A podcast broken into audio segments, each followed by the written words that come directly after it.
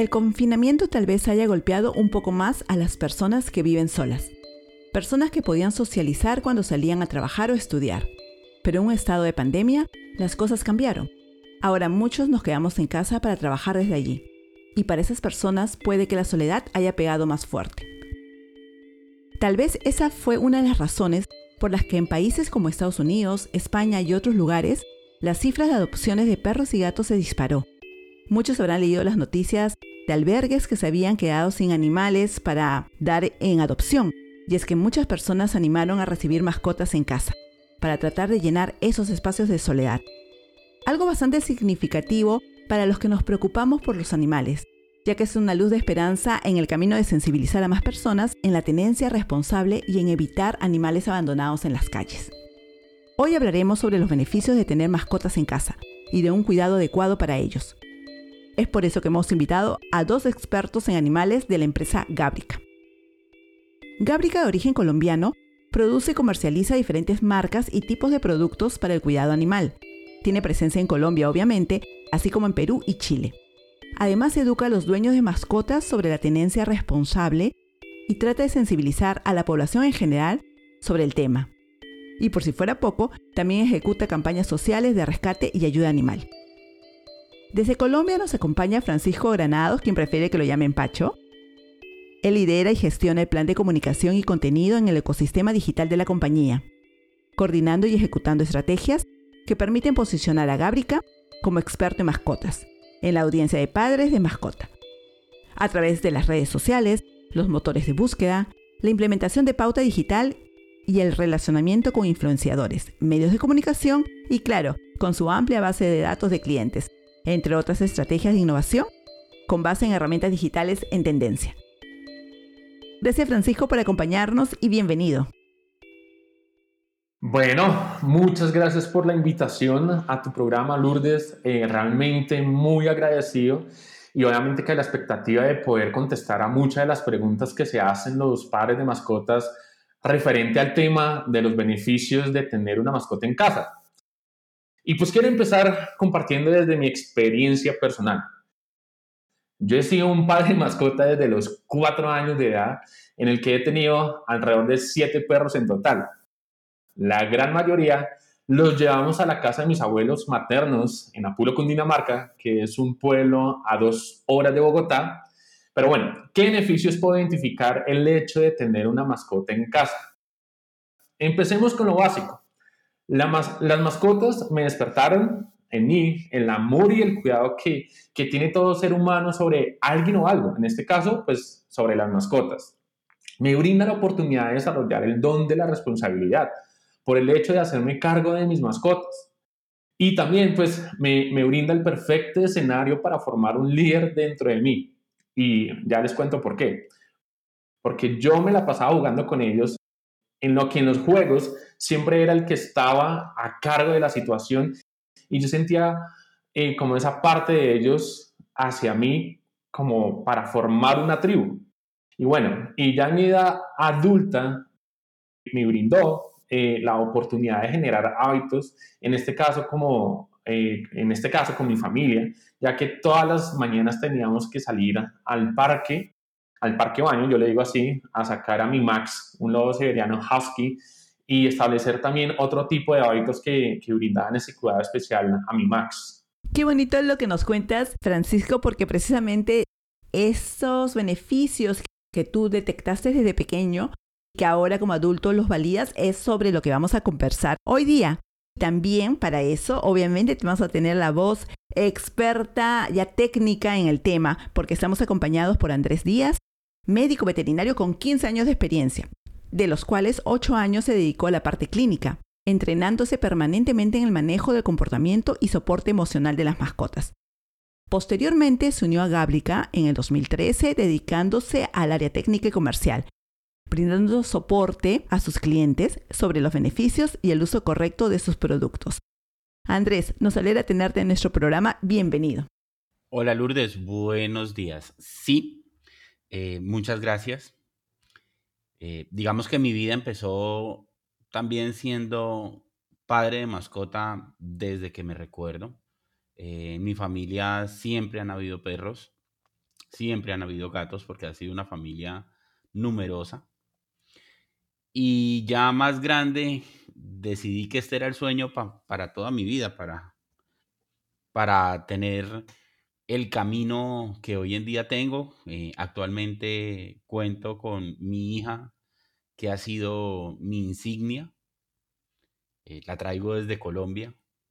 Eh, fue muy agradable cuando la compañía decidió que viniera a Perú y las directivas me dicen, bueno Andrés, listo, no hay ningún problema. Y le digo, yo me voy para donde me digan, pero yo tengo, yo tengo cola. Y me acuerdo mucho que la gerente de la empresa me dijo, claro, Andrés, nosotros sabemos que, que tú te vas con tu perra a donde tú vayas, eso lo tenemos claro. Entonces, primero es, es entender la filosofía de la compañía, que, que siempre está eh, acorde a sus principios desde todos los puntos de vista. Y segundo, eh, vivir el tener una mascota y comprender que tener una mascota es tener un hijo desde el día que llega a tu vida hasta el día que el Dios de los perros lo llama al cielo de los, perros, como digo yo. Qué bonito es saber de que la empresa en la cual están ustedes laborando tiene como eje central o como el sector principal al cual se dirige es precisamente el tema de los animales y que tiene también esa mística de respetar, o sea, no es una empresa que simplemente se dedica a la comercialización, sino que también considera desde su ADN que los animales son importantes, son necesarios y que hay que respetarlos. Y lo vemos en el caso de Andrés en su experiencia de trabajo, en el cual, bueno, él también es de Colombia, pero ya está residiendo aquí en Perú, trabajando varios años para la empresa. Nosotros precisamente conocimos a Gábrica, ya que hace un tiempo atrás recibimos la invitación para ser parte de su familia de embajadores. Como saben, bueno, nosotros los que han venido escuchando el podcast y los que nos siguen en las redes sociales, nosotros tenemos tres gatitos rescatados de las calles y adoptados, Bellamy, La y Benito, y ahora son embajadores de Gábrica. Entonces, es por ello que de primera mano nosotros hemos probado diferentes productos con excelentes resultados.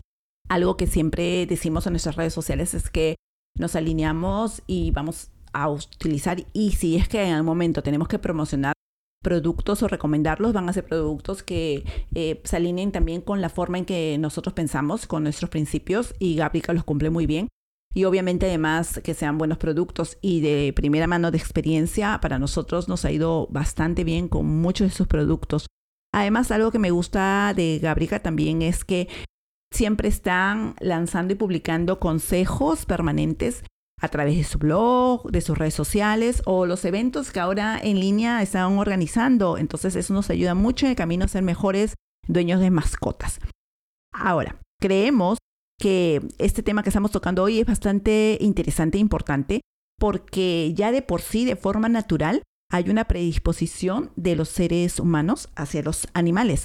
Sucede que de forma muy espontánea y estoy hablando obviamente de las personas, digamos, con un comportamiento normal, en el rango normal, que creo que a la mayoría de las personas les gustan los animales, ¿no? Son casos eh, raros, los hay, lamentablemente, de personas que son violentas y que no les gusta para nada, pero creo que en promedio, si hablamos de las personas que les gustan los animales, se sienten bien al estar con ellos, al acariciarlos, al observarlos, a jugar con ellos. Y esto lo entendemos porque hay una explicación científica detrás. El biólogo americano Edward O. Wilson describe esto como biofilia o la afinidad innata que desarrollan los seres humanos por otros seres vivos. Hace poquito estaba conversando con Paola Ramírez, ella es diseñadora y decoradora de interiores, que también vamos a tener en el podcast, y ella hablaba de ese término también, cuando decía y recomendaba que en las casas se deben tener las plantas y que es bueno tener eh, momentos para cuidarlas porque nos ayuda mucho a tranquilizar la mente, a dedicarnos, a enfocarnos a ellas y que poco a poco cuando vas agarrando el hábito de cuidar hasta una planta, vas haciéndolo de una forma más consciente y cada vez como que te va gustando más. Y también hablaba de ese término. Tenía relación porque es la biofilia la que hace que tú te sientas mejor relacionándote con otros seres vivos ya sean humanos, animales o plantas. Me pareció muy interesante este concepto.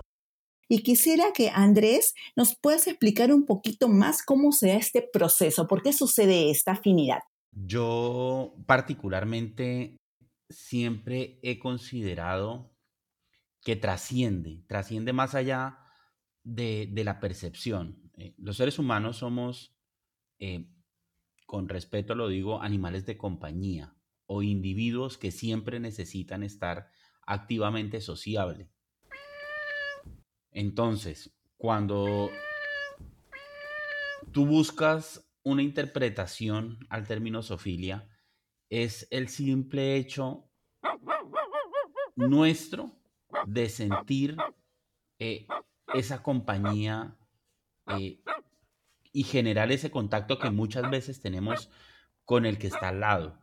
La enorme ventaja para muchos, yo soy un hombre, aunque no sea creíble, yo soy un poco silencioso algunas veces.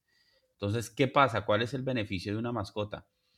Que tú le puedes entregar tu comunicación con solo mirarlo, sin necesidad de que te saque de lo que estás haciendo en ese momento. Pero tu cerebro realmente se relaja un poco. Entonces vas a tener compañía, vas a tener amor, vas a tener eh, festejo, porque un perro o un gato de repente percibe que tú estás en una situación en particular y él se emociona y se acerca y te saca en ese momento de concentración, de estrés, de tensión. Entonces, los sentimientos son algo que requieren eh, una interacción permanente y las mascotas generan ese lazo rápido. No necesitas eh, hablar o no necesitas buscar un lazo de comunicación verbal, que es en lo que normalmente nos, nos comunicamos los humanos, sino simplemente estiras la mano y el perro o el gato, te puedo asegurar que en el 85% de los casos se acerca donde su papá y se acomoda un ratito y, como que ya, te consentí suficiente, te amo mucho y ella también dice, sí, ya me consentiste demasiado, ya me voy para otro sitio. Entonces, ese lazo es, es invaluable y genera eh, un momento de liberación de tensión. Yo, creo, yo, yo siempre he dicho que esa es la diferencia. Esto que mencionas, Andrés, me recuerda mucho a uno de los principios del mindfulness que nosotros estamos tanto difundiendo. Precisamente nuestro show de podcast se llama Mindful Travel, Viajes con Sentido, porque estamos inmersos en una propuesta de viaje diferente que propone el estar el aquí y el ahora, que es la esencia del mindfulness. Y entre los muchos principios de este estilo de vida, aparece uno que es el no juzgar y el relacionarnos sin prejuicios, que nos facilitaría y nos haría la vida mucho mejor y la interrelación con otras personas, en las cuales nosotros venimos con un filtro demasiado grande. Si en la oficina tienes a alguien que tú sabes que de repente llega tarde siempre o la mayoría de veces, en la quinta vez que llegue tarde, lo primero que vas a prejuiciar es, ah, ya es su costumbre. Pero si fuéramos sin ese filtro y sin esa predisposición a pensar en lo negativo, de repente lo escucháramos y ese día si tenía una verdadera razón o alguien le había dicho, hoy día tienes que hacer un encargo antes y vienes y tú lo prejuiciaste, lo juzgaste por adelantado. Y esto, lo que tú mencionas, es lo que no sucede con las mascotas, porque ellos no se hacen ningún tipo de filtro para interactuar con sus humanos. Entonces, eso de verdad es una relación muy sana, muy natural, muy sin interés, que es algo que en lo personal valoro mucho. Me gusta mucho precisamente esa, ah, esa afinidad, esa interacción que uno logra con sus mascotas, porque, como dice, estamos, pues, eh, podemos estar muy ocupados a un momento y solo con mirar o solo con saber que están allí presentes o con un gesto que nos hagan ya tenemos una pequeña interacción, sobre todo para las personas que viven solas, ¿no? Y no es que esperamos como el ser humano que si me miraste, si me hablaste, si me dijiste, ¿por qué no me miraste? Cuando yo te hablé, me respondiste mal, ya generamos todo, nos hacemos toda una historia. Con los animales eso no sucede, eso es algo de forma muy natural, muy valuable para mí. Y Francisco, tú que sueles relacionarte con los dueños de las mascotas que son embajadores de Gábrica, ¿Notas esa conexión especial de la que estamos hablando entre las personas y sus mascotas, ya sean perros o gatos, que son los animales más comunes de tener como mascotas? ¿Qué nos puedes contar esa experiencia de lo que has vivido con los embajadores de mascotas? Bueno, pues eh, actualmente mi contacto directo que tengo con el padre de mascota es con los embajadores que tenemos en Perú y en Chile. Y sí, la conexión es total. En su gran mayoría a sus mascotas las tratan como un miembro de la familia Varios embajadores me han contado de su cariño y experiencias con sus mascotas. Sin embargo, sin embargo, quiero contar la historia de un caso en particular y es el caso de Ignacio y Bárbara. Son los padres de Julieta y Roger, que son los Bulldogs, y ellos a su vez pues, son padres de Harley. Y aquí me quiero detener un poco, porque es una historia que nos cuenta realmente esa parte de responsabilidad que debemos tener con nuestras mascotas. Julieta, que también es una bulldog, por supuesto, em, lamentablemente pues tiene hidrocefalia, un cuadro degenerativo con convulsiones que es producto de la hidrocefalia y una alergia severa gastrointestinal a causa del alimento que estaba consumiendo. Estos padres de mascotas decidieron amarla, cuidarla, tenerle paciencia y brindarle dedicación, porque los cuidados de una mascota así, obviamente, son mucho más. Y no solo hablando de la parte del cariño que se le brinda, sino también esa atención que le debemos dar con medicamentos, médicos, especialistas y en, este, en el tema de Harley, de la hidrocefalia. Y pues todo esto puede sumar alrededor de unos mil dólares mensual. Y obviamente no quiero pues asustar a los oyentes de este podcast eh, con los cuidados que debemos tener con las mascotas, sino quiero resaltar ese ejemplo de acciones de amor de estos padres de mascotas con Julieta y Roger eh, y con su hija Harley, donde ellos prácticamente hubieran decidido dormirla y acabar con el problema y, y ya, pues y lo coloco entre comillas. Pero ellos decidieron aceptar el reto. Ahora, los que decidimos aceptar el reto, debemos hacerlo con amor, porque realmente despierta ese rol de, de cuidador, de padre, eh, o de esa parte que nos genera ese rol de, de responsabilidad y que nos permite tener una vida más significativa. Qué lindos ejemplos de, de amor y de responsabilidad y compromiso, ¿no? Entonces, de eso se trata, de entender de que las mascotas, yo, yo lo digo así, los animales no los podemos ver como objetos, ¿no? Que se compran, se venden se dejan. Somos parte de un mundo mucho más grande y todos cumplimos un rol y todos de alguna u otra forma, así sea un vegetal, así sea un árbol, merece un respeto. La tierra que pisamos, los animales con los que nos relacionamos, interactuamos, los que nos rodean, ¿no? Me parece muy interesante, muy bonitas esas historias inspiradoras además. Entonces, tenemos por un lado para ir recapitulando lo que venimos conversando. Por un lado, que al ser humano por naturaleza le gusta interactuar con otros seres vivos, y esto incluye los animales. Les quiero contar también una historia personal, porque yo siento que esta interacción, esta ganas de estar en compañía, en mi caso, de mis gatitos, va más allá. No, muy brevemente les comento, eh, mi hija Nicole encontró en la calle y adoptó al primero, a Bellamy, un gatito atigrado, negrito, macho, que llegó desde, desde muy pequeño, desde muy pequeño. Luego rescató a la Gordy. Ella ya es una gata adulta, blanca. Aproximadamente le calculamos que cuando llegó tenía como tres años eh, de vida. Entonces vivió mucho más tiempo en, las calles. Muy dócil, la gatita creo que más mansa del mundo, pero también aún asustadiza. Porque no estaba muy acostumbrada, pues obviamente, al, al vivir tanto tiempo en la calle, a interactuar con personas. Y luego yo adopté a Benito. Un British Shorthair resultó ser un gatito de raza que habían dejado tirado en la calle porque no movía las dos patitas traseras. Gracias a Dios, ya con paciencia, igual no fue algo muy serio, se pasó por la consulta veterinaria, se le aplicó el tratamiento y bueno, ahora es uno de los más saltarines y más inquietos de la casa, ¿no? Pero de los tres yo tuve la oportunidad de interactuar mucho más con el primero, con Bellamy, porque él llegó primero, lo tuvimos a él más tiempo solo era el adoptado de mi hija de Nicole. Cuando ella se iba a trabajar, yo me quedaba con él como única compañía aquí en casa. A Bellamy no le gustaba mucho que lo agarre, que lo cargue, pero poco a poco esto fue cambiando.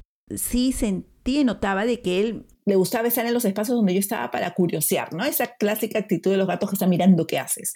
Eh, que hace su, su, dueño. Entonces yo poco a poco me iba acercando a él, lo acariciamos que no le gustaba mucho, de pronto le daba un besito, de pronto, o sea, yo misma la ronroneaba, trataba de que me, que me entienda, que, que me estoy acercando en, en, buena onda con él.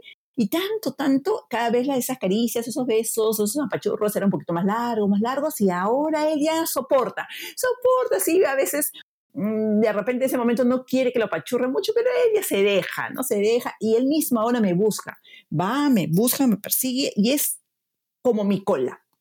De los tres, pese a que no es mi, mi mascota directamente, si, si somos así realistas, es el adoptado de mi hija, me persigue a todos lados. Y cuando yo lo cargo y lo me empiezo a acariciar y lo abrazo, lo mordisqueo, es una sensación de que no quisiera parar. Me da más ganas de seguir abrazándolo, seguir acariciándolo. Y si alguien me tomara una foto en ese momento, va a ver que estoy con mi rostro así sonriendo de felicidad.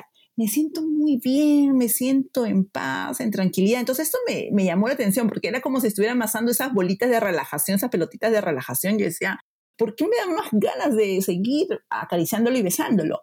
Y resulta que me entero de que hay muchas investigaciones científicas que demuestran que al acariciar, al abrazar incluso a una persona, al abrazar una mascota, al mirar a los ojos a un perro, a tu, a tu gato, el cerebro empieza a liberar ciertas sustancias, oxitocina, dopamina, que son las hormonas que reducen el estrés, que generan una sensación de bienestar. ¿Qué tal si nuestro especialista técnico en mascotas, Andrés, nos explica detalladamente cómo se da este proceso y cuáles son los beneficios precisamente de tener estas mascotas en casa y tener esa relación con ellos? Eh, fisiológicamente hay una explicación muy simple para percibir eh, la tranquilidad a través de una explicación técnica. Los sentimientos es, digamos que un proceso involuntario del cerebro y está enfocado en una parte eh, que se llama la amígdala. Entonces, digamos que es como respirar, como, como que tu corazón esté palpitando. O sea, es algo que eh, por sensación, él automáticamente genera reacción. O sea, si te pasa, la si te pasa cerquita de ti la mano una persona que tú sientes que, que está pasándose contigo, tú por reacción quitas la mano y no entiendes por qué, porque tal vez simplemente es una sensación. Bueno, esa parte involuntaria de tu cerebro genera todas las respuestas. Cuando tú estás triste porque tuviste una ruptura sentimental, digamos, estás tranquila y de repente respiras y como que te acuerdas, no, no te acuerdas. Tu parte involuntaria del cerebro está actuando en ese momento en lo que está viviendo el resto de tu organismo. Es como cuando tú estás nadando. Cuando tú estás nadando y te untes debajo del agua, muchas veces sin que sea voluntario, tú no permites que entre el agua porque bloqueas eh, la respiración en ese momento. Tu cerebro lo está haciendo involuntariamente. Entonces, eso mismo pasa con la liberación de hormonas o de endorfinas. Las endorfinas son moduladores que hacen que tengas sensación de bienestar. Entonces, tu cerebro en ese momento empieza a liberarlas permanentemente y es eh, la misma sensación que cuando te gusta el azúcar, que comes y comes dulce como que ah, yo quiero otra, cucharadita de arequipa, yo quiero otra cucharadita de manjar, yo quiero otra cucharadita de manjar. Entonces, por un lado, tu cerebro está respondiendo a su naturaleza y por el otro lado, el momento en el que tú generas ese lazo, si realmente amas tu mascota, es como cuando estás eh, dándole amor a tu hijo. Yo, yo, yo discuto mucho con el término cuando alguien le dice perro hijo o gato hijo, porque yo pienso que eh, humanizar a la mascota es quitarle su potencial de ser feliz, porque algunas veces hacemos en ellas o los ubicamos en espacios en los que tal vez la mascota no va a ser feliz. Pero cuando hablo de sentimientos, trato de ubicarlos en ese nivel. Entonces, tener la mascota, abrazarla, eh, que él también te exprese amor, porque cuando tú le estás abrazando y cuando tú lo estás consintiendo y cuando tú le estás dando tu afecto, difícilmente la mascota se va a apartar. Si tú ya tienes un lazo con ella, ella también te va a entregar amor, ella también te va a entregar felicidad, ella también en ese momento quiere que tú le sigas dando todo el afecto posible. Y en ese momento es cuando tienes mayor descarga de tu nivel de estrés, pero también cuando las hormonas de la felicidad en tu organismo se están liberando en mayor potencial. Y eso es lo que realmente necesitamos hoy en día para disminuir los niveles de depresión, para mejorar nuestras, nuestras características de salud física, nuestros dolores, porque todas estas hormonas de la felicidad lo que generan son antioxidantes y los antioxidantes lo que hacen en tu organismo es que te sientas muchísimo mejor. O sea, si te está doliendo la rodilla, yo hago un chiste, si te está doliendo la rodilla, pues te, cuando te duele con felicidad dices, ay, caray, me está doliendo la rodilla. Pero cuando te está doliendo con amargura y con malestar, dices, ay, me quiero arrancar este pie que me, no me soporto el dolor. Y esa sensación de bienestar y de alegría lo que hace es que todo lo que esté inflamado en tu organismo fisiológicamente empiece a desinflamarse. Entonces son muchos, muchos conceptos que estamos hablando que benefician el organismo. Primero, que es involuntario. O sea, el cerebro responde a las sensaciones de felicidad, de amor, de desestrés involuntariamente, simplemente con una caricia. Segundo, nuestra mascota también en ese momento va a estar feliz. Entonces, hagámoslo con tranquilidad. Y tercero, todo nuestro entorno va a cambiar en ese momento. Qué bonitas experiencias esas que estamos compartiendo, porque son muchas cosas que ya se han dicho y que ahora muchos investigadores están tocando y están promoviendo. Hay muchos profesionales que hablan sobre esos momentos de desconexión. El solo hecho de parar un momento a mirar a tu mascota, a que se acerca y que te está, no sé, jugueteando a tu lado y que tú en ese momento te dedicas a ellos. O sea, sin darte cuenta, estás logrando hacer lo que mindfulness se propone, que es calmar la mente y disfrutar del aquí y el ahora. Es decir, que con todos tus sentidos te dediques a lo que estás haciendo. Muchas veces estamos viviendo en piloto automático, o sea, estamos almorzando y mientras estamos almorzando, en vez de disfrutar de lo que estamos comiendo, de los sabores, los colores, la forma, las texturas, los olores, estamos comiendo, pero en automático y estamos pensando qué vamos a hacer, que no hemos hecho planificando el trabajo, en vez de vivir el, el momento presente. Y esto con las mascotas, creo que una gran parte del tiempo, por su mismo dinamismo, por el mismo ritmo, las características del animalito, hace que tú te enfoques al 100% en él o en, en ella, en tu mascotita. Entonces es súper fabuloso porque sin darnos cuenta es como una práctica informal de mindfulness, del estar en el aquí y el ahora. Además, la experiencia nos ha demostrado que los animales reportan incluso muchos más beneficios de los que estamos mencionando. ¿No? O sea, estos que hemos dicho son bastante, pero tenemos muchos más. De hecho, los podemos ver en los casos en que los animales son incorporados en terapias. Por ejemplo, existe terapia con equinos, con caballos, ¿no? Me parece súper interesante. Con los perros como animales de soporte emocional. Y hay muchos casos más. Andrés, ¿qué tal si repasamos estos casos médicos, esta experiencia de terapias y tratamientos con los animales, en los cuales los animalitos cobran un rol protagónico. Cuéntanos, por favor. Los voy a llevar un poco a, tratar de explicarles por qué nace y por qué me he dedicado tanto y entiendo tanto el tema de, de, la interacción de las mascotas con los seres humanos. La primera parte de mi vida, pues obviamente fui pet partner, porque fui papá de perros siempre. Y la segunda parte es mi primera parte de vida profesional. Empieza en una plantación de palma de aceite donde se trabajaban con búfalos y uno dice, ¡Uy, un búfalo de una tonelada, Dios mío, pero qué miedo! Y con caballos. Y empecé a identificar la comunicación tan increíble porque la mayor parte de las personas que manejaban los búfalos de una tonelada eran personas de 50, 55, 40, en su mayoría, años. Uy, qué miedo. No, mira el lazo de comunicación tan increíble que puedes llegar a tener con un animal que vuelve, empieza a volverse parte de sí.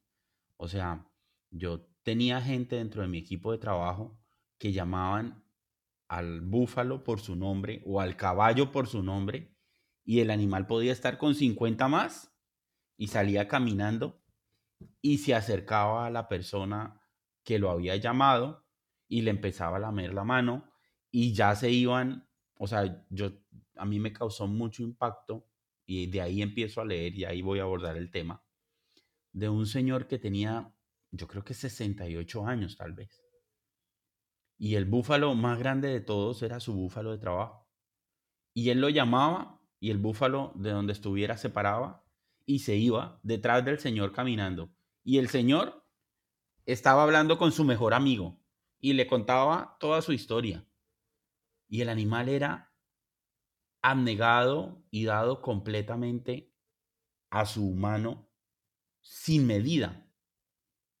Entonces, traspolándolo a los problemas de salud y al apoyo que se hace con niños o con adultos que tienen algún tipo de minoría en su capacidad cognitiva. La comunicación es simple, no tiene que ser verbal, puede ser por una caricia. Y la mascota la vas a ver leer y vas a ver lo que está sucediendo en ese pedacito de cuerpo, porque la comunicación no verbal es innata para las mascotas. Para nosotros la comunicación no verbal es algo que tenemos que aprender. Y si somos hombres, pues ni hablar, porque los hombres no entendemos los ojos. Por lo menos la mujer tiene el sexto sentido y entienden con los ojos, nosotros no. Pero las mascotas entienden con los ojos, entienden con una mano que está levemente temblorosa. Delfines, caballos, perros, perros de raza grande. Entienden con, con la comunicación no verbal y los niños que necesitan algún tipo de apoyo o los adultos que tienen problemas emocionales su respuesta ante su entorno nunca, muy pocas veces, es gritando, sino es contrayéndose. Pero la mascota en ese momento entiende esa comunicación no verbal. Y esa comunicación no verbal los hace invaluables. En el caso de un bebé, esa comunicación no verbal es la que hace que el 80% de los papás con los que yo hablo digan, sí, mi perro le enseñó a caminar a mi hijo yo. ¿Cómo así que le enseñó a caminar? Sí, yo no sé por qué, pero la perra se le paraba al lado y el niño agarraba al perro y caminaba con el perro y el perro sabía cuándo quitarse y una vez se rodó por las escaleras, pero el perro estaba ahí. Es comunicación no verbal, es estar en ese lazo de sentimiento que el día a día a los humanos nos lo ha robado, pero las mascotas día a día lo han desarrollado más. Súper interesante lo que tú dices, bueno, que es un estudio científico y todo, y esa parte donde uno se puede relajar bastante con el hecho de solamente tener una mascota en casa. ¿sí? Yo me acuerdo que de pequeño a mí me, eh, cuando de pronto habían problemas familiares o pronto habían circunstancias de pronto que me traían en ansiedad, yo me acuerdo que solamente me colocaba era a jugar con, con mis mascotas y eso me, me, me, me cambiaba de atmósfera. Y, ya después se me olvidaba lo que de pronto yo estaba sintiendo y, simplemente estaba viviendo una vida feliz con el hecho de estar jugando con ellos. Y ya después de grande, obviamente que el hecho de muchas veces el estrés que uno siente de, del trabajo, de la universidad, el hecho simplemente que venga el perro, en este caso, y mi Max, que era el lobo siberiano, que me la miera la mano o que, o que camine al parque que, que quiero jugar, eh, eh, eh, es como un modo de, de, quitar todo ese estrés que uno tiene en la cabeza, todo ese estrés que uno tiene en el cuerpo, porque uno se tensa y el hecho de salir al parque a jugar, a, a, tener ese ratico, esos 10 minuticos con el perro, wow, son súper favorables para uno. Qué bonitas experiencias porque son cosas reales, o sea, son casos, son vivencias que han ocurrido y que no entiendo hasta ahora cómo los seres humanos podemos ser ciegos a esto, ¿no? O sea, es claro que todo lo que está en nuestro planeta, porque la naturaleza es tan sabia y lo ha demostrado esta pandemia gigantesca en que la naturaleza es magnífica y cada elemento puesto tiene un rol y muy importante lo que veníamos ya mencionando de que los animales están allí. Es algo que también a mí particularmente me interesa mucho ese tema de los animales porque tiene mucha relación con el tema de el estar en el momento presente, de la conciencia plena, ¿no? Los animalitos solamente con su presencia, con el estar allí, es algo que nosotros tratamos de proponer en las relaciones interpersonales. A veces, cuando una persona está pasando por un problema, solemos actuar y decir, no sufra, ya va a pasar, pero caramba, esa persona en ese momento tiene una pena, es válido que sienta pena, no que le agregue sufrimiento, la parte negativa del tema, cuando tú le agregas sufrimiento a, a la pena, pero el dolor es natural, o sea, tienes que expresarlo, tienes que sentirlo y allí en esos momentos a veces solo es necesario que la persona esté presente para el otro. lo que los animalitos lo hacen por naturaleza, lo hacen de forma natural, están allí presentes, sintiendo. Es sorprendente. Yo, bueno, no era que los animales no me gustaran, me gustaban. a ver, los animales que a mí me gustaban eran, como les explico, de que tenía una cierta, mm, un cierto gusto lejano por los animales, porque mis animales favoritos, león, caballo, eh, el delfín, entonces el oso panda, ¿no? O sea, no eran para nada animales de compañía. Gracias a mi hija, que sí le encantan mucho los animales, ella me empezó a sensibilizar aún más con los animales más cercanos, no con los animalitos de la calle. Ella veía un perrito y que estaba sufriendo o que pasaba hambre, nos acercábamos y de alguna manera iba viendo, percibiendo el sufrimiento de ese animalito, me iba sensibilizando en darle una, eh, no sé, comida, conseguirle agua, en ayudar de alguna manera. Primero empezamos así con los perritos. Luego parece eh, bueno, eso también tiene una explicación científica, ¿no? En el cerebro, cuando uno está frecuentemente pensando en un tema, suele despertar ciertas neuronas, las neuronas de espejos, hay todo un proceso en el cual tú empiezas a ver a tu alrededor eso en lo que estás permanentemente pensando. Es como cuando te compras el auto nuevo o el vestido o la camisa blanca de rayitas azules. De pronto ves que todo el mundo tiene la camisa blanca de rayitas azules, ¿no? Pero es como que te ves más sensible y empiezas a capturar. Y ella igual con los animalitos, cada vez que caminaba por la calle es la que encuentra a la palomita sin la pata, que encuentra a, no sé, al insecto que está boca arriba, eh, al perrito o al gatito. Se encontraba todos los animales sufridos del mundo, los encontraba ella. Y empezamos a interactuar más con los gatitos, porque cerca donde vivimos había un lugar como que los abandonaba y como que crecían y se reproducían. Y en eso encontrábamos al gatito chiquitito recién con días o semanas de nacido, con meses de nacido, y ya lo teníamos que atender y buscar que alguien lo adoptara. Y así empezamos, hasta que ya pues nos fuimos quedando con uno, con dos, con tres. Y de verdad que es fabuloso entender, a mí los gatos me han enamorado totalmente. Soy muy consciente que por mi estilo de vida, la carga de trabajo, de repente tener un, un perrito que necesito sacarlo más frecuentemente me hubiera sido un poco más difícil, pero entendí creo que la clave también es entender a los animalitos que tenemos de compañía. Cada uno tiene su forma de ser. Los gatos de repente no son tanto de manada como los perros, que rápidamente son pues amigables. Los gatos eh, encuentran otro y son más territoriales. Pero eso no quiere decir que sea más o menos bueno, porque los vas conociendo y vas encontrando otras virtudes que de repente para ti, para Francisco, de repente es más un perro, para Andrés de repente más un gato para Lourdes de repente es un conejo, o sea, eso no es que un animal sea mejor que otro, no hay que entenderlo, hay que comprenderlo, pero sobre todo entender que merecen respeto y cuidado. Así que debemos tratarlos como se merecen. Francisco, en ese sentido, ¿qué significa tener una tenencia responsable y qué consejos nos darías para ser verdaderos dueños de mascotas responsables? Eh, antes de, responderte la, pregunta, Lourdes, eh, yo quiero compartir eh, o intervenir o complementar de lo que estás diciendo, y es que nosotros, esta sociedad actual, nos hemos convertido en una sociedad altamente distraída. Y lo digo por la cantidad de cosas que hacemos durante el día, eh, las pantallas, el celular, el computador, la televisión, incluso la radio, que el podcast, que, bueno, infinidad de cosas que, que quizás nos quita esa parte de concentración y no nos deja tener esa tranquilidad mental, ¿sí? Y, yo creo que aquí es donde viene la parte y juega mucho eh, el, el, hecho de interactuar con una, con, un, con una mascota porque te roba toda tu atención, te roba eh, toda esa parte de amor y cariño porque ahorita que cuando tú estabas hablando me ponía a pensar cuando, cuando yo tenía a mis mascotas, a mi Max o a Toy, a Mateo, que eran mis mascotas cuando yo estaba más pequeño, eh, no valía de pronto eh, programa de televisión favorito mío, si ellos estaban ahí, yo me distraía completamente con ellos y me robaba toda la atención. Y, y, y, era algo que me llenaba anímicamente y que me daba una vida significativa. Y hoy, y hoy yo creo que muchas de las consecuencias que estamos viendo como sociedad en cuanto a la parte de los suicidios, de la depresión, es porque estamos altamente saturados por tanta, tanta información que nosotros recibimos.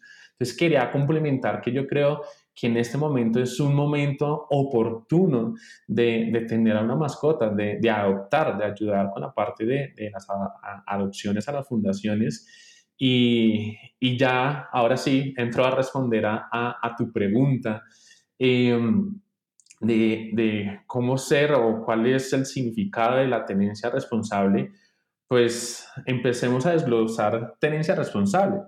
Eh, pues viene yo creo que de tener a una mascota responsablemente. ¿Esto a qué conlleva? A convertirse prácticamente un médico veterinario casero. No sé si de pronto lo pueda utilizar eh, este, esta frase de manera profesional, pero quiero que me entiendan. Y es que debo conocer, investigar temas como los siguientes, como el tema, eh, el esquema de vacunación, la comida ideal para mi mascota, Aquí pues obviamente que mi médico de confianza me va, me va a poder ayudar.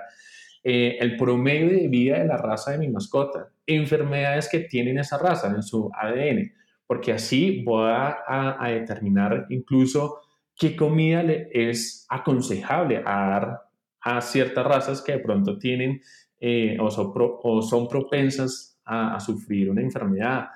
Eh, diferentes productos que agreguen cuidado y salud a la mascota. Y pues aquí abro un paréntesis, nosotros tenemos un blog espectacular que se llama blog mi, mi mascota en gabrica.p slash blog slash. Aquí van a poder encontrar todo tipo de información que suple a la necesidad de búsqueda del padre de mascota referente al cuidado en todos los ámbitos. Por ejemplo, eh, tenemos temas que, ¿qué puedo hacer si mi, si mi perro no come? Eh, mi perro vomita amarillo, ¿qué, ¿cómo puedo ayudarlo? ¿O por qué mi gato no quiere comer? ¿Qué hacer cuando mi gato tiene fiebre? Y aquí respondemos una eh, bastante, bastante, bastante preguntas que, que, el padre de mascota se hace y, y aquí pues estas, eh, estas investigaciones lo hacemos obviamente que eh, a través o con ayuda, con el soporte de nuestro equipo técnico eh, veterinario de Gabrica para darle una solución eh, o brindarle una, una respuesta oportuna a nuestro padre de mascota. Entonces, en conclusión, pues ser un padre de mascota responsable, pues abarca todo lo que acabé de mencionar. Entonces, el cuidado de nuestros animalitos en casa no pasa solo por la comida, ¿no? Y a veces vemos en muchos foros de las redes sociales, ¿me pueden decir qué marca de alimento para gato es buena? No, o sea, pasa por el conocimiento desde, qué tipo de mascota tiene, su raza, cuál es su comportamiento, el tiempo de vida, o sea, toda la parte de salud propiamente, pero también darle espacios de bienestar en casa. O sea, así como lo estamos mencionando, es como un niño, es como una persona, como un ser humano, es un ser vivo que también hay que velar por lo que lo rodea y las actividades que va a realizar y cómo hacer que su estadía en el lugar donde decidamos tenerlo, en nuestro hogar en este caso, sea más cómoda, sea más adecuada.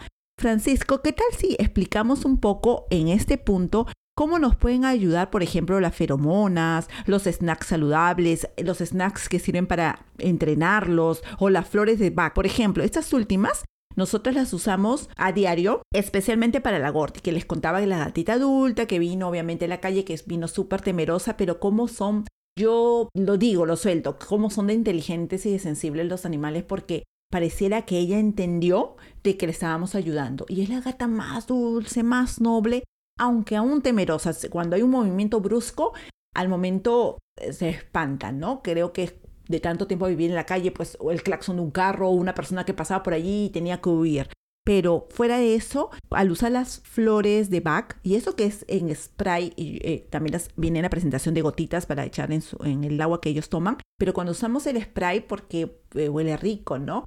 Y ambienta también, nos ayuda también a los que estamos allí en casa. Ese sonidito de spray para muchos animalitos, especialmente para los gatos, es como, como si fuera otro gato, ¿no? Entonces se ponen a, la expectativa y a veces se espantan. Pero ella ya se ha acostumbrado incluso al sonido y se pone debajo. Yo estoy rociando el spray y ella se pone debajo, ¿no? Y siente que caen las gotitas minúsculas y dice que ahí un poco más tranquila, le gusta, o sea, ya sabe que le echan su espacio y ya es la hora que se vaya a dormir. Entonces, Para nosotros, por ejemplo, las flores Bach ha sido algo muy beneficioso. A ella le brinda seguridad y tranquilidad y a los demás gatitos en casa también les gusta. Entonces, Francisco, cuéntanos estos otros productos, por ejemplo, para qué pueden servir, cómo los podemos usar. Bueno, pues en cuanto a, las flores de Bach, yo quiero pues hacer referencia de cómo nosotros también hemos invadido al mundo de las mascotas y de cómo también las hemos estresado eh, de pronto por las celebraciones de fin de año por los cumpleaños, aunque nosotros, para nosotros, el ser humano,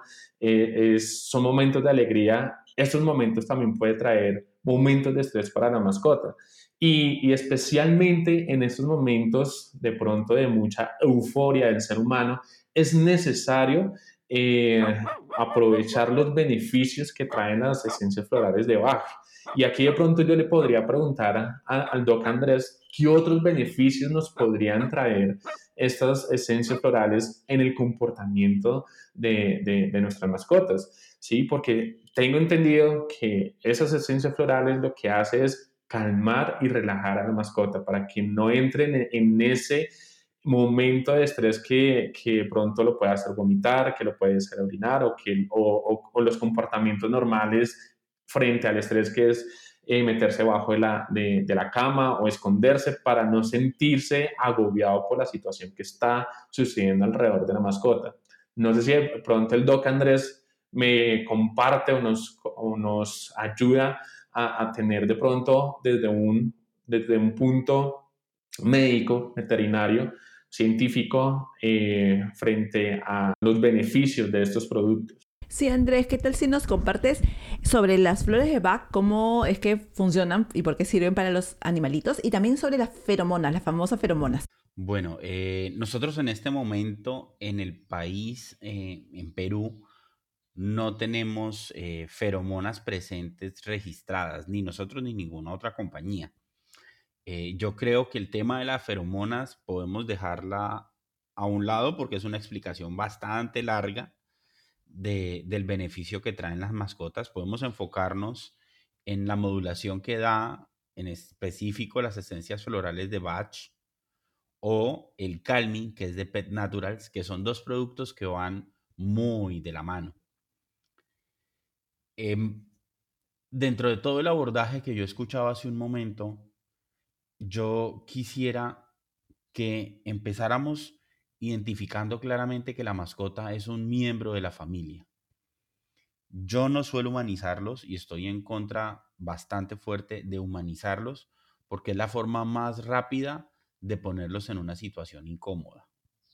¿Por qué? Porque los vamos, algún, muchas veces veo a los pobres perritos eh, con ropa y la ropa no le queda y uno ve evidentemente que la mascota está incómoda con la ropa que tiene puesta. Entonces, el dueño la humaniza y se siente muy bien y la mascota realmente no la está pasando tan bien.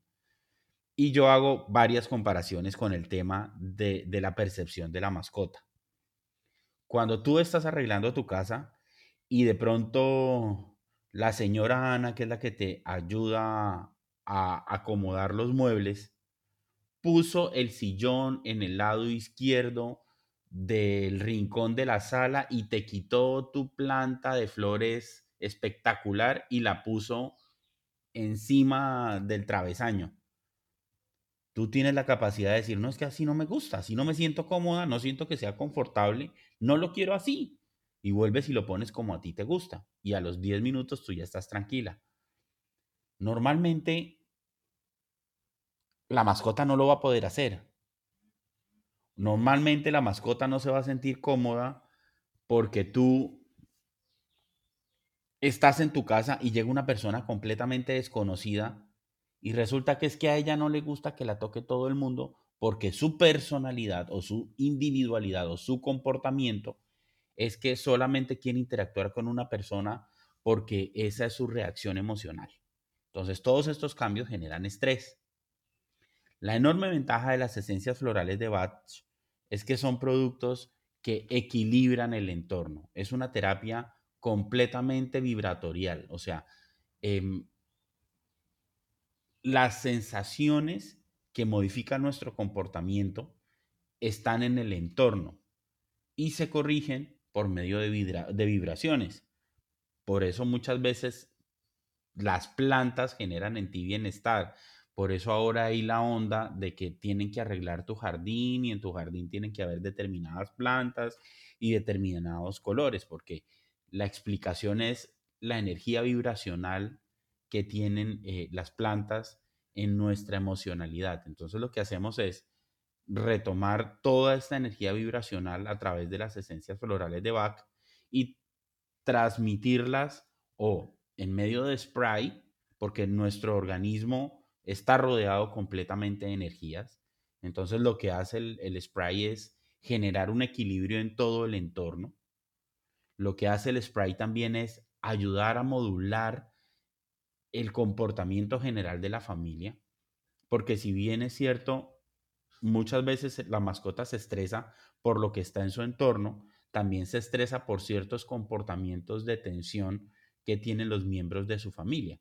Entonces, el spray ayuda a equilibrar todo el entorno, no solo la mascota, sino su papá, su mamá, sus hermanos, o sea, todo lo que está en su común sociedad y las gotitas que van a generar equilibrio en el organismo porque es como un medicamento. Sumado a eso, pues puedes utilizar Calming, que son unas pequeñas galletitas.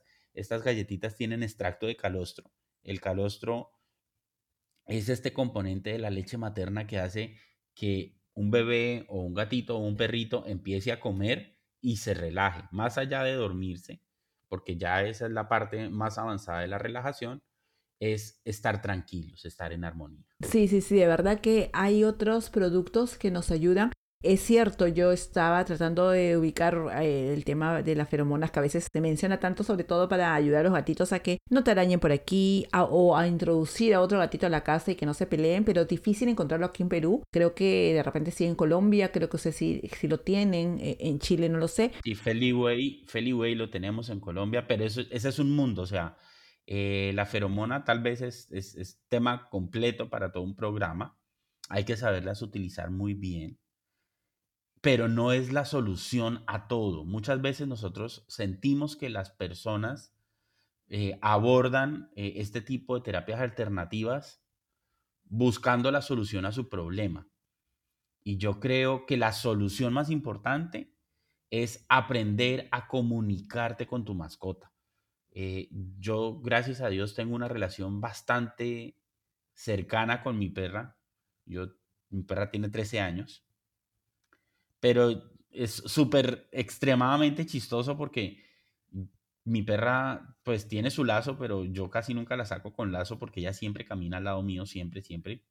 Entonces yo llego a la tienda y ella se sienta porque ella sabe que no, no me gusta que entre al, al, aquí a la tiendita de la esquina de la casa, entonces se sienta en la puerta y me empieza a mirar, ¿no? Yo eh, compro la gaseosa o lo que voy a comprar y se queda mirándome. Y yo, no, Gira, no, hoy no te voy a comprar galletitas. Cuando yo le digo no te voy a comprar galletitas, coge y agacha la cabeza y se para para el otro lado, ¿no? Entonces el señor de la tienda me dice así, es que es increíble cómo te comunicas con ella. ¿Cómo la adiestraste? No, no la adiestré. Es comunicarse con tu mascota. Es sacar un momento de tu espacio y hablarle. Irónicamente, mucha gente no lo cree, pero ellos te entienden. Así como perciben tus movimientos, te entienden. Así es. Yo hasta eh, mis gatitos, ¿no? Como les comentaba, con Bellamy es que hemos creado esta relación así. Puede estar muy dormido a mi lado, donde estoy, en el ambiente donde estoy, se coloca, se ubica muy, muy profundamente dormido. Yo lo toco, de repente lo trato de mover un poquito y sigue durmiendo. Pero es cuestión de segundos que yo me paro, me voy, de repente dejo el estudio, me voy a cocinar y ya está al costado, ¿no? Al costado mío. Algo que también es que me pasa y que es sorprendente es eh, cuando yo a veces me quedo tarde a la hora de dormir. Es como que tenemos una hora en la cual digo, llamamos y yo voy a, a, la habitación y él se coloca donde va a dormir también conmigo esa hora y se sabe que hasta el día siguiente. Pero cuando yo me quedo trabajando más tarde, se pone a mi lado. Y está que me mira con su cara de sueño y me empieza a jalonear como diciéndome que ya, basta, ya para, ya tengo que ir a dormir. Entonces hasta, hasta en eso me cuida, ¿no? Le digo, no, mi ahora me tengo que quedar a trabajar. y como que se resigna y se pone a mi lado con su cara de sueño hasta que yo me levante, como que te acompaña. Es sorprendente. Es tratar de entenderlos, o sea, es percibir, ser atentos a qué es lo que le gusta y qué no. Benito, el último, el que le digo, el, el British Shorthair, que es hermosísimo, es tan apachurrable, es que de esos gatitos de cabecita plana, cabezón de rico, que uno le da ganas de apachurrarlo y tiene tanto pelito que es una bolita así de, de, de juguete, parece un juguetito. Él es el, sabe que es el de, la, el de raza, si se sabe que es el bello, si se sabe que es el especial, pero él mmm, le vale madre, como dicen los mexicanos, le vale los humanos, o sea, él es el rey. Entonces, no le gusta mucho que lo estés acariciando, es medio mal geniado. Creo yo que fue porque cuando lo encontramos nosotros en la calle tiradito, que no podía mover las dos patitas atrás, había otros gatos que saben que lo mordisqueaban en el cuello, como que era nuevo y él trataba de... de era más chico también, eh, tendría meses, sería, no sé, de repente cuatro meses, ¿no? Pero igual es una raza un poquito grande, entonces como que lo empujaba y trataba ahí de defenderse. Y no le gusta mucho que lo acaricien, precisamente por su por las patitas de atrás, ¿no? O por la parte baja de su espaldita no le gusta porque creo que percibe que esa parte le dolía. Entonces es medio mala gracia para las caricias. Pero ya poco a poco eh, lo voy agarrando a veces la carita, le doy un besito, poco, o sea, ya sabiendo lo que él soporta cuando lo cargas también no le gusta mucho tiempo estar cargado, ya te quiere morder, se, se, desespera por bajarse, entonces ya sé sus tiempos. Y esto ha ido haciendo de que note en estos últimos días que ahora él está buscándome. Es el único gato que no se nos frota, que no nos dice, oye, tú eres mío, como los otros. Es el único porque no interactúa de esa manera con nosotros, pero sí he notado que si me estoy yendo al estudio, al rato le aparece y se planta a mi lado disimuladamente él sin, querer demostrar su afinidad. Me voy ahora para grabar esos podcasts, me muevo a otro espacio más silencioso y estoy trabajando allí y ya lo veo que está ahí, en esa habitación donde él no solía estar. Entonces sí me estoy dando cuenta que se está acercando. Como dice Andrés, como dice eh, Francisco, hay que conocerlos, es un, tema de relacionarnos con ellos, ¿no? Y obviamente las personas que nos están escuchando dirán, bueno, las mascotas son muy buenas, tienen muy buenos beneficios, qué bacán, pero no puedo adoptar o no puedo tener uno en mi casa porque me falta espacio o porque soy alérgico. ¿Qué tal si pasamos a romper algunos mitos? Porque creo que hay formas de, de ver ese tema, ¿no? Si tu ritmo es ocupado, y bueno, no te decides por adoptar una mascota, tú eres el humano, tú eres el inteligente, ¿no? Escoge inteligentemente, infórmate qué tipo de mascota podrías tener. Eh, que soy alérgica a los gatos. Pues eh, creo que uno no es alérgico a todos los gatos. Incluso hay gatos que te podrían producir cierta alergia, otros que simplemente no. O sea, hay que ver el, tema de cómo va a ser eh, tu relación con ellos, cuánto tiempo vas a estar en casa, si tienes o no tienes espacio. ¿Cuáles son esos mitos o trabas que a veces suelen aparecer cuando se piensa en adoptar una mascota? ¿Y qué nos puedes decir, Andrés, al respecto para poder decidirnos, aquellas personas que todavía están indecisas en escoger a una? ¿Qué consejos podrías dar, por favor? Yo, o sea, yo aquí juego en tres ejes. Siempre yo trato de dar explicaciones claras.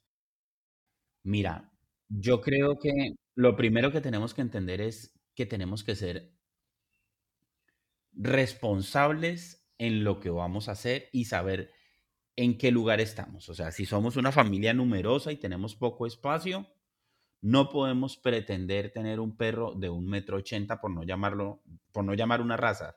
O sea, no voy a llamar razas porque eh, vamos a promover un poco la adopción, sin tampoco decir que no es bueno eh, comprar. O sea, lo que tú quieras hacer está perfecto, pero sé consciente del espacio e infórmate muy bien de las características de la mascota. O sea, si nosotros vemos un perrito que tiene orejas largas, esos perritos de orejas largas usualmente vienen de razas cazadoras como el Basset Hound, como eh, el Beagle, que son perros extremadamente activos. O sea, van a necesitar espacio y van a necesitar tiempo. Lo segundo que yo creo importante es estimular ese lazo que tienen los miembros pequeños de tu familia en caso de que tengas hijos con la mascota. O sea, si tú haces que, sus, que tus hijos se responsabilicen, retomando, un, dos, tres, Si tú haces que tus hijos se responsabilicen de la mascota, de alimentarlo, de darle agua, ojo, no estoy diciendo que no te entiendas tú como adulto de la responsabilidad de estar, que, de estar viendo que todo marche bien. Te estoy diciendo que le des la responsabilidad al niño de que él tiene que darle su alimentación en las horas indicadas, cambiarle el agua, sacarlo a caminar. Eso va a hacer que el niño organice sus horarios o la niña organice sus horarios y vas a empezar a dejar de pelear que él esté metido todo el tiempo en el televisor. ¿Por qué? Porque lo que tú haces periódico se vuelve un hábito en el niño. Entonces vas a saber que a las siete y media de la mañana el niño se va a levantar con la ilusión de sacar a Paco a caminar y darle el agua y darle la comida. Y a las dos de la tarde que llega del colegio, él va a botar su maleta y lo primero que va a hacer es sacar a Paco a darle a dar su paseo, a darle agua y a darle comida, y igual va a suceder en la noche. Entonces, primero lo vas a sacar de hábitos poco saludables, que es estar detrás de una pantalla o solamente con los amiguitos o con la intención de estar todo el tiempo en la calle. Y cuando ya ese niño entre en su etapa pubertad, que es cuando él empieza a salir con sus amigos, pues por lo menos te va a llamar, oye mamá, no se te olvide por favor sacar a Paco, que es que me voy a demorar una hora. ¿Pero por qué? Porque tú generaste ese lazo de confianza, le diste la responsabilidad y lo involucraste en el cuidado de la mascota. Porque una vez logras tener ese cuidado y logras tener ese lazo entre ellos dos, pues ellos dos se van a comunicar, pero va a ser el dependiente de que tú lo apoyes cuando él no está. Luego, segundo, no, no es que tú seas alérgico a un perro o a un gato. Normalmente tú eres alérgico al pelo. Cuando hay exceso de pelo es porque seguramente tú no te tomas el trabajo de estarlo peinando permanentemente para que él no bote tanto pelo. Ese es el primer grado de alergia. Un pequeño grado, un pequeño número de personas sí son alérgicos al animal como tal, pero muy pequeño, o sea, uno por cada diez mil. Es muy improbable que eso suceda. Pero entonces, habla con tu médico, identifica el factor, interactúa con la mascota que vas a tener para saber si, si realmente, no sé, le pasaste la mano por encima al pelo del perro y se te brotó toda la mano. Bueno, ahí sí grave, eres alérgico al perro. Pero el responsable eres tú. O sea, no es que si ya tomaste la decisión de tener un perro o de tener un gato, no es que a los tres meses, ay, ya no, porque es como si, no sé, es como cuando tú estás extremadamente enamorado y la mujer o el hombre de la noche a la mañana te dices, ay, ¿sabes qué? Me fastidias, no quiero estar más contigo y tú, pero pues si yo he sido una buena persona. Igual entienden las mascotas, igual tienen sentimientos. Entonces, si tú, si vienen de un problema, tú lo adoptas y a los tres meses lo desadoptas, pues, compadre, estamos haciéndolo de la forma completamente incorrecta. Entonces, sensato, claro, contundente. Voy a tomar la decisión de tener una mascota. ¿Tengo el tiempo? ¿Cuánto tiempo necesita una persona normalmente? Mínimo dos horas al día. Mínimo. Una hora en la mañana, una hora en la noche. Mínimo. ¿Qué necesitas dentro de tu presupuesto familiar? Tener el dinero suficiente para alimentarlo correctamente. No te estoy diciendo que compres un, un alimento fuera de tu presupuesto. En este momento, en todas las veterinarias consigues alimento ajustado a cualquier presupuesto, uno de mejor calidad que el otro, pero tienes la, tienes la posibilidad de conseguir alimento. Tercero, cumplir con su sanidad, con sus vacunitas, con su desparasitación, llevarlo a su servicio de baño o bañarlo en tu casa. Entonces, que se ajuste todo tu presupuesto familiar, que se ajuste toda tu vida familiar para que ese integrante esté feliz. Haz de cuenta que eres tú. Haz de cuenta que eres tú, que te estás casando. Compáralo con eso, respétalo, dale su lugar. Y vas a ser extremadamente feliz y vas a estar extremadamente bien. Y yo quiero cerrar esta idea con un, con un ejemplo que yo doy siempre que doy una charla. Yo me vine a Perú bajo la estrategia organizacional eh, y el dueño de la compañía, me acuerdo mucho que me llamó un agosto y yo tenía, casi que me llamó con los boletos aéreos diciéndome, el 19 de septiembre ya tienes que estar allá, ya tienes que tener todo organizado, ese es el primer abordaje, regresas el primero de noviembre ya para poderte devolver. Ok, listo, yo tenía mi perra, que es como mi hija.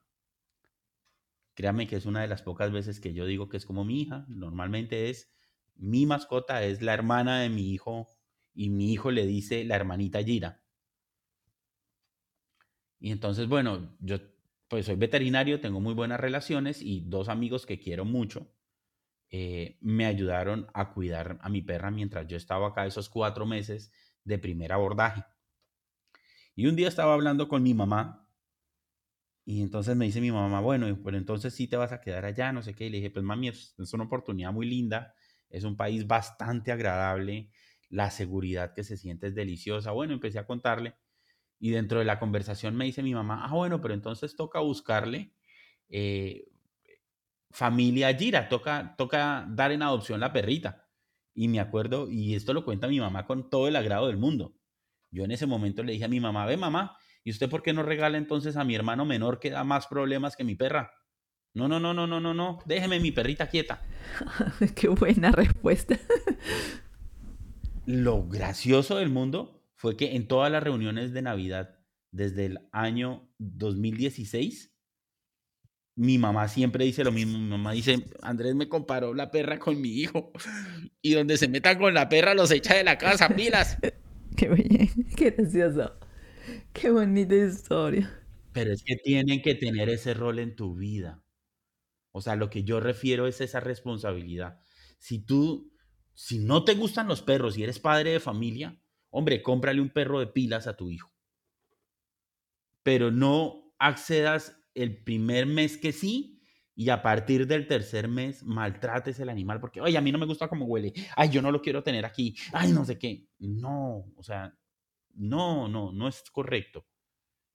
Si quieres asumir la responsabilidad, asúmela como cuando te enamoras, como cuando te gusta un hombre, si eres mujer o si te gusta un hombre, si eres hombre o si te gusta otra persona con, apasionamiento, pero ese apasionamiento tiene que durar toda la vida. No te voy a decir que no la vas a regañar, no te voy a decir que no la tienes que corregir. Amor no es mala educación. Amor no es no corregir. Tienes que corregir, tienes que educar y tienes que darle lineamientos para que puedas estar en cualquier parte con tu mascota y ser feliz. Tienes que dar lineamientos. Los, tus derechos empiezan donde terminan los derechos del que está a tu lado. O sea, no porque a mí me gusten las mascotas, yo voy a permitir que un perro ladre todo el día o toda la noche o que el gato se orine en la puerta de mi vecino porque es que es un gato. No, ellos, todos los animales entienden un lineamiento, pero tú tienes que tener la paciencia, tienes que tener la sensatez y tienes que tener el amor de educar. Exacto, además es esa misma predisposición que uno tiene, esa misma motivación que, por ejemplo, cuando vas a comprar un auto, ¿no? Tú investigas, buscas, comparas, ves cuánto te va a salir de presupuesto y no es que compres el auto y después dices, ah, ya no, no, me arrepentí. Hay que ser muy responsables, somos nosotros los que razonamos, los que estamos tomando las decisiones y bueno, es para tener un animalito para todo el tiempo que, que nos dure y si es muchísimo es mejor. Algo que quisiera, antes que se me pase la idea, porque en el momento eh, le hablamos, ya hemos hablado un poco de hasta qué punto sí eh, es bueno, no es bueno humanizar, es un término tan complejo, pero hay otro punto, otro tema que a veces salta que es bien difícil de tocar. ¿Qué piensas tú, Andrés, sobre el hecho de tomar la decisión de dormir a un animalito. Lo mencionaste hace un momento. A veces es como cuando uno habla de eutanasia para los seres humanos, ¿no? O cuando ya parte una persona porque está sufriendo por cáncer y está sumamente mal. A veces somos nosotros los egoístas los que nos quedamos aquí en ese mundo porque queremos tener a esa persona o queremos tener a ese animalito, sea que esté sufriendo o no, y a veces de repente estamos intentando y luchamos contra todo y le buscamos y que si el animalito está mal y hay que amputarlo para salvarle la vida, ¿hasta qué punto o cuándo debemos eh, tomar una decisión de si es conveniente o no dormirlo? ¿Qué nos puedes decir al respecto, por favor? Eh, yo creo que iniciamos el proceso llamando mal con un término muy crudo la situación, que es dormirlo o hacerle la eutanasia. Yo cerca del año 2003 o 2004 abordo el tema como, como el derecho a morir dignamente. Y lo encontramos en todas las redes sociales, que ya es sacarlo de un contexto, porque cuando decimos eutanasia, casi que estamos diciendo lo vamos a matar. Pero si nosotros tenemos una mascota que clínicamente ya no hay nada que hacer por él, que el animal realmente está sufriendo y que no tiene posibilidad de salir del episodio en el que está, una forma digna de despedirse es permitirle pasar al siguiente nivel sin continuar ese sufrimiento. Yo creo que esa es la descripción y el concepto que uno debe tener para tomar la decisión de permitir que él descanse de esa situación patológica que no permite que haya ningún tipo de mejoría. Y por eso yo lo llamo es derecho a morir dignamente. Aprendimos hoy día algo muy interesante porque efectivamente se ha hecho tan frecuente el término de dormirlos y que a veces puede disminuir la seriedad de esta decisión. Yo también estoy muy de acuerdo en que es pensar en el bienestar, en cómo se siente. Así como pensaríamos cómo se siente una persona, la persona que parte a veces está en mucho sufrimiento y, queremos prolongarlo por estar aquí. A mí me pasó algo muy particular porque cuando mi mami, ya hace cuatro, casi cinco años ya, se va para cinco, falleció, el doctor me dijo, Lourdes, tú tienes que tomar la decisión que se va a hacer, ¿no? Porque si le ponemos otra medicación que podría sacarla del estado de UCI y, salvarla, pero esa medicación es tan fuerte que probablemente vamos a tener que amputar luego manos o piernas. O eh, si incluso si eh, muriera y la queremos reanimar con, esta, eh, con el choque, la plancha de electricidad para revivirla, toma la decisión si se va a hacer o no. Pero yo digo, pero yo veo en las películas que eso es lo correcto. No, pero es que tú, no, tú sabes que esa persona murió por unos segundos. Y el aplicar esa técnica de reavivarlos no los deja bien del todo. O sea, piensa que cómo va a continuar esa persona. Entonces, me hizo mucho reflexionar. Y lo mismo creo que es con las mascotitas. Es mucho sufrimiento. Alguien también me dijo alguna vez cuando perdí a mi primer conejito, tienen que hacerse la idea que las mascotas viven mucho menos tiempo que los humanos. Así que si tú eres un animal lover que te gustan las mascotitas, vas a ver morir de repente, pasar por tu vida muchas mascotitas, tienes que también estar preparado para eso. Y otro tema que es muy importante es que existen muchos animales abandonados. Y a la par hay pues todo un negocio de venta de animales de compañía, ¿no? Entonces hay tantos animalitos abandonados que necesitarían un hogar, pero también hay gente que está comprando, ¿no? Pero, a ver, a veces eh, esto podría escapar de nuestras manos, a veces culpamos al gobierno, a veces a los seres humanos. Francisco, al respecto, ¿qué nos podrías decir? ¿Qué reflexión podrías alcanzarnos sobre el hecho de, ver animalitos abandonados en la calle? ¿Qué es lo que deberíamos hacer nosotros como humanos, la sociedad? ¿Qué nos puedes compartir, por favor? Bueno, pues eh, yo creo que aquí en cada gobierno eh, para poderte pues, responder de manera como sociedad. Yo creería que debería establecerse una política obligatoria de esterilizar a todas las mascotas que están en las calles. Yo creo que, eh, que eso sí, si se incluyera en, en, la constitución, tanto la de Colombia, la de Perú, la de Chile o los países latinoamericanos, nos ayudarían bastante a disminuir la proliferación de, las mascotas abandonadas en las calles. ¿sí? Obviamente, en este momento, pues, en estos países, tanto Perú, Chile, Colombia, pues hay leyes que, que nos ayudan a, evitar la proliferación. Eh, por ejemplo, pues hay tengo entendido que en Perú, pues está eh, el DNI para las mascotas, que cuando se pierden, ellas cargan una placa con su identificación, número telefónico y, el dueño o, el, padre de mascota para que lo puedan contactar. Y si esta mascota pues no ha sido esterilizada o algo, pues eh, de una manera rápida se puede volver a casa y evitar que de pronto esta mascota sea embarazada o, o pueda embarazar a otras por ejemplo. Pero yo creo que sí es necesario realizar, eh, ya que estamos ahorita en tantas reformas políticas ah, eh, en Latinoamérica, yo creo que es el momento oportuno para ah, llamar a los líderes, eh, en este caso, o que, son voceros de, las mascotas, tanto de Perú, también Colombia, Chile, que coloquen en la constitución esta problemática que se está eh, generando día a día, la proliferación y las mascotas abandonadas en, en, las calles. Entonces, yo creo que eh, en nuestro parecer, la mejor decisión es establecer una ley que obligue eh, por regiones esterilizar a las mascotas que están en las calles, pero que sea obligatorio, no como jornadas, sino que sea obligatorio porque así vamos a ayudar a, contrarrestar este, este problema. Sí, sí, de verdad, también estoy totalmente de acuerdo. Yo sé que hay muchos intentos, hay algunos casos muy radicales que piensan que con desaparecer mascotas de la calle es la solución, es un problema sanitario, se debería ver como tal y al final hay que hacernos responsables, están en las calles y se están proliferando es precisamente porque ha, habido adultos o personas, eh, seres humanos que no hemos sido responsables, que de repente decidimos adoptar uno y luego no lo esterilizamos y lo dejamos, no nos gustó y lo dejamos en la calle, ¿no?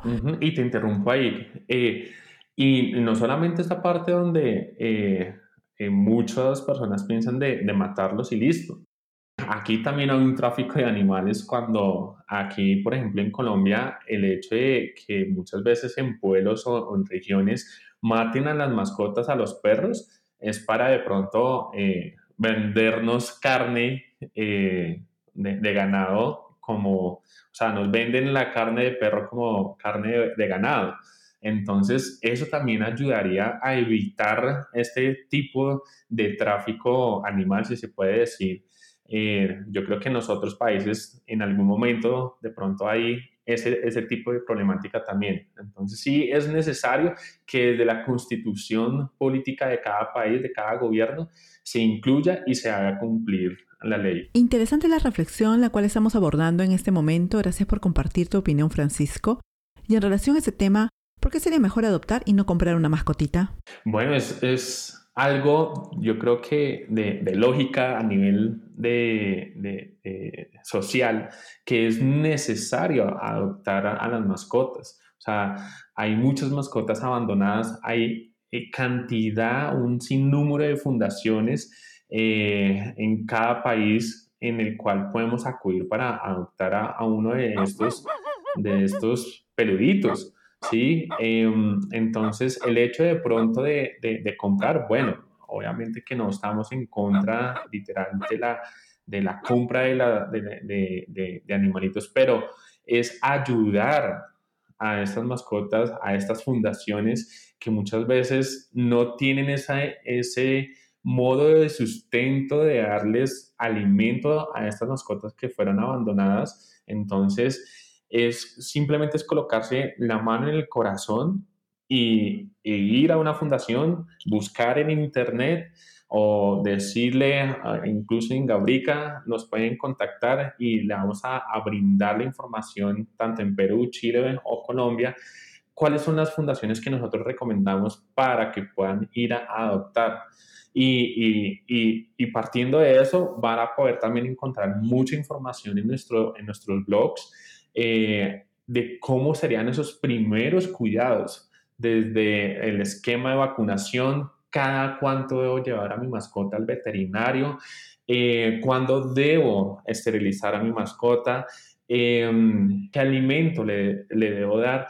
Hay mucha información que van a poder encontrar en nuestros blogs que estamos acompañando a estas personas que decidieron adoptar a, una mascota. Y no quiere, no quiere decir que los que, no, que, los que compraron no o, esté mal, no, simplemente es una decisión porque quisieran tener un perro de raza y está bien, obviamente, no, no, es entrar aquí a, juzgar a, aquellas acciones, no, pero pues es, también es una responsabilidad que debemos tener como nación, eh, ya sea Perú, Colombia o Chile, eh, poder contribuir a que la proliferación o, que los animalitos abandonados en las calles disminuyan.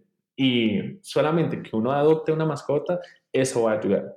¿sí? Y obviamente lo que también nos estaba comentando el doctor Andrés es necesario planear. Muchas veces nosotros como latinoamericanos no planeamos. Ya es una costumbre eh, que está arraigada a nosotros como latinoamericanos y es necesario planear. Si usted va a adaptar una mascota, es necesario mirar cuál va a ser su presupuesto para eh, colocar un porcentaje de ese presupuesto para la compra y el cuidado y de productos para la mascota. Eso es necesario planear, no, no solamente de vivir, por decirlo así, de buenas intenciones eh, y ya lo adopté, pero no planeé qué le voy a dar. No, es necesario que uno planee el momento que uno adopta una mascota para poder, poderle brindar un bienestar a la mascota. Como bien mencionas, no es necesariamente algo bueno o malo, cada persona tiene la libertad, pero si es que queremos involucrarnos un poquito más en ayudar a tantos animalitos que hay en la calle,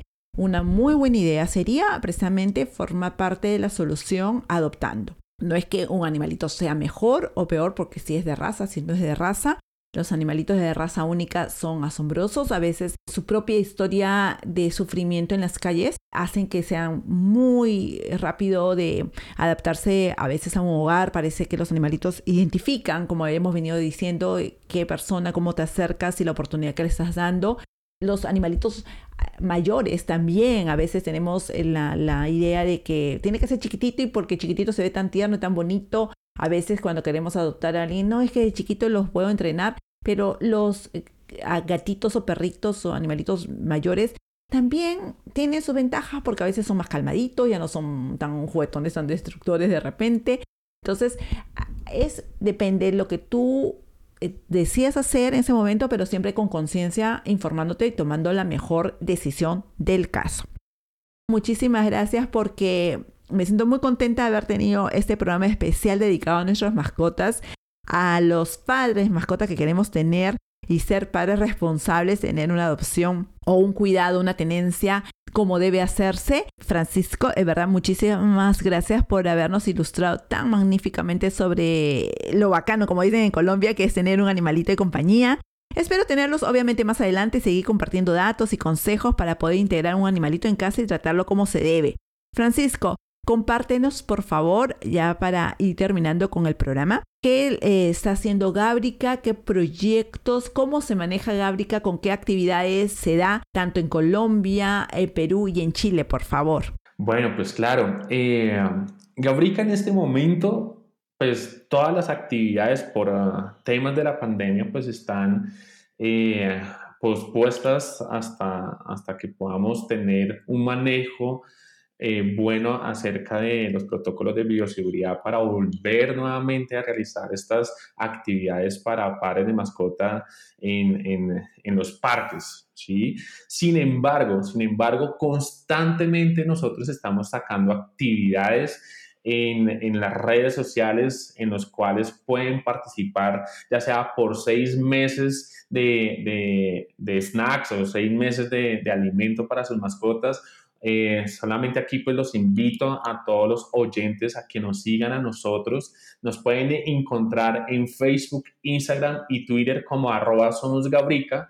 Eh, ahorita también estamos colocando contenido de valor y práctico en YouTube y nos pueden encontrar como Gabrica o LinkedIn. También allí van a poder encontrar para los médicos veterinarios información eh, relevante sobre la industria y nos pueden encontrar como Gabrica SAS. Y, pues para eh, mencionar el blog donde es especialmente construido el padre mascota, van a poder encontrar mucha información y lo pueden encontrar en gabrica.pe, que es la página en general, o gabrica.pe slash blog slash. Allí van a poder encontrar información que sé que les va a ayudar bastante para el cuidado y, y tener una buena tenencia responsable con, con nuestras mascotas. Y pues, eh, Lourdes, muchísimas gracias por habernos invitado a, a, tu podcast. Esperamos que, que hayamos respondido bastante a las preguntas que se hacen los padres de mascotas eh, referente a los beneficios de tener a una mascota en casa y, y, que, y que también los hayamos divertido. Muchas gracias, Lourdes. Francisco, también ustedes están haciendo, bueno, aparte como empresa, Gabrica en la parte comercial y todo lo que nos has contado y lo que hemos venido conversando, pero también tienen un brazo así solidario que se llama Gabrica Solidaria. Por favor, cuéntanos al respecto. Claro, Lourdes, mira, eh, de Gabrica Solidaria eh, inicialmente pues se comenzó aquí en Colombia, eh, donde Gabrica pues lo que está haciendo es apoyar estas fundaciones con donaciones de alimento y ya se lleva eh, un tiempo implementándose aquí en Colombia, eh, alrededor de, si no estoy mal, por ahí unos 3, 4 años, y queremos también eh, duplicarlo, implementarlo tanto en Perú y Chile de forma oficial, aunque ya hemos hecho donaciones aquí en, allí en Perú, eh, con la fundación de Dejando Huellas de la embajadora de nosotros, Macla. Se ha hecho varias donaciones. Sin embargo, nosotros queremos hacerlo de, de, manera profesional y formal aquí en Perú y para eso pues nosotros necesitamos cumplir con unos ciertos requisitos ante, ante las entidades de, de, de, Perú de regulación de, donaciones de, de alimento para mascotas a fundaciones. Entonces, estamos trabajando en este momento con el tema y, esperamos eh, en unos próximos meses ya comenzar a, implementarlo en, Perú y, invitar a, aquellas fundaciones a que se contacten con nosotros y pues aquí tienen que ellas cumplir ciertos requisitos que los estamos estableciendo en este momento. Y pues simplemente los invitamos a que también sigan a arroba somos eh, Solidaria, perdón, eh, arroba Gabrica Solidaria, allí van a poder encontrar también eh, en, en, eso en cuanto a Instagram. Allí van a poder encontrar información en cuanto a las fundaciones eh, que estamos trabajando acá en Colombia y que pues más adelante lo comenzamos a, a, a implementar en Perú y en Chile. Qué chévere.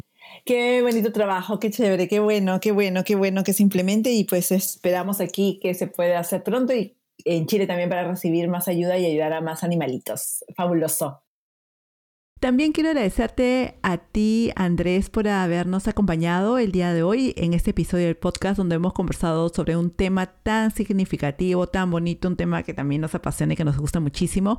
Quisiera, por favor, que te despidas, que nos indiques cuáles son tus redes sociales de repente si es que queremos seguir tu trabajo. Mira, eh, realmente mi única red social es LinkedIn eh, y Gabrica. Te invito a que compartas todas las oportunidades de, entrar a Gabrica y de explorar la página de Gabrica. Eh, yo les agradezco muchísimo por este espacio. Soy un apasionado por las mascotas y creo y estoy seguro que todos los tips que dimos hoy les van a funcionar muy bien, pero yo quiero que recordemos que los adultos somos nosotros. Cuando tomamos la decisión de tener una mascota en nuestra vida es una mascota para toda su vida. Es como un enamoramiento. Entonces, con toda la responsabilidad del mundo, una mascota le hace mucho bien a un niño, una mascota le hace mucho bien a un adulto, una mascota hace feliz a toda una familia. Entonces, tomémoslo desde el punto de vista de toda la responsabilidad y la decisión es para donde voy yo, va mi mascota siempre, pase lo que pase. Gracias, espero les haya encantado todo lo que hablamos y lo que necesiten estamos siempre ahí en Gabrica para ustedes. Gracias a todos y todas por darle play a nuestro show de podcast Mindful Travel Viajes con Sentido, el podcast de Place OK, en donde tenemos la intención de brindar información y consejos para poder tener una vida plena y feliz. Recuerda, no es tan difícil como parece. Nos encontramos en un próximo episodio del podcast y en las redes sociales como Place OK. Estamos en Facebook, Pinterest, Instagram y también en TikTok. En TikTok tenemos un segmento especial porque lo dedicamos para la tendencia responsable. En TikTok nos encuentran como Benito y sus amigos. Benito es eh, el nombre de mi gatito. Entonces compartimos un poco sus historias, tratando de ahí de motivar un poquito a las personas para que ah, desean adoptar o tener una mascotita en casa y tenerlos de una forma responsable, ¿no? Y también eh, no se olviden que tenemos un grupo en Facebook que se llama Mindful Travel Experiences. Pueden eh, solicitar agregarse al grupo donde vamos compartiendo tips, consejos, información de los podcasts, eh, videos, enlaces, recursos útiles para tener una vida más mindful, es decir, más eh, con atención plena en el momento presente. También los invitamos a que visiten nuestra web estudio, sí, estudio.placeok.com o placeok.travel. Bye bye y buenos viajes. Gracias a ustedes. Un abrazo muy grande.